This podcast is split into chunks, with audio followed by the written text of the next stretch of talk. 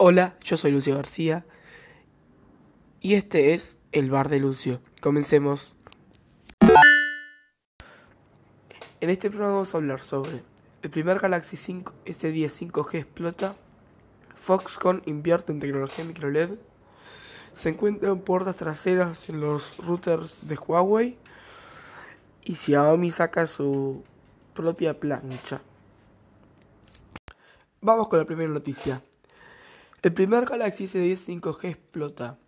El usuario de este Galaxy S10 5G dice que lo tenía apoyado en la mesa, como normalmente todos haríamos, y de repente empieza a salir humo del dispositivo, hasta que en un momento empieza a quemarse. Eh, bueno, este dispositivo es enviado a Samsung y se dice que esto sucedió porque se recibió un golpe lo cual según el usuario no estaba dicho en ninguna parte, así que o Samsung miente o el usuario miente y todos queremos creer, todos queremos creer que el usuario está mintiendo porque sería una lástima que se vuelva al, al punto del Note 7. Foxconn, el proveedor de pantallas de Apple, invierte en tecnología de microLED. Samsung ya había hecho esto pero en, pantallas más grandes. Así que quién sabe que el próximo iPhone venga con una pantalla micro LED.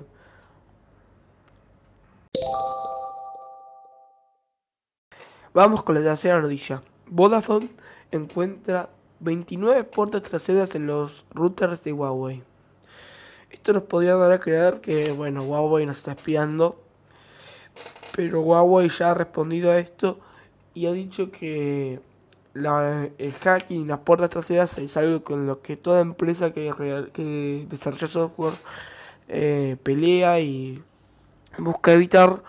Por lo tanto, eh, ellos se, atienden de haber estado usando eso para espiar a los usuarios, nada de eso.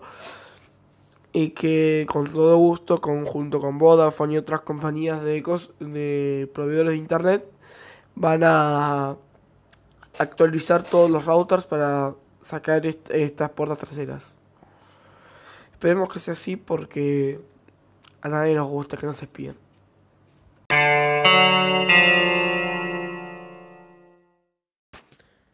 Xiaomi presenta su dispositivo hogareño. Xiaomi presenta una plancha normal y corriente, que no tiene ningún tipo de conectividad ni ningún tipo de aspecto smart. ¿Qué te parece la plancha de Xiaomi? seguro va a estar mercado ya que siempre hay fanboy de Xiaomi que se compran todos los productos de Xiaomi y bueno el precio traducido desde China sería de alrededor de unos 30 dólares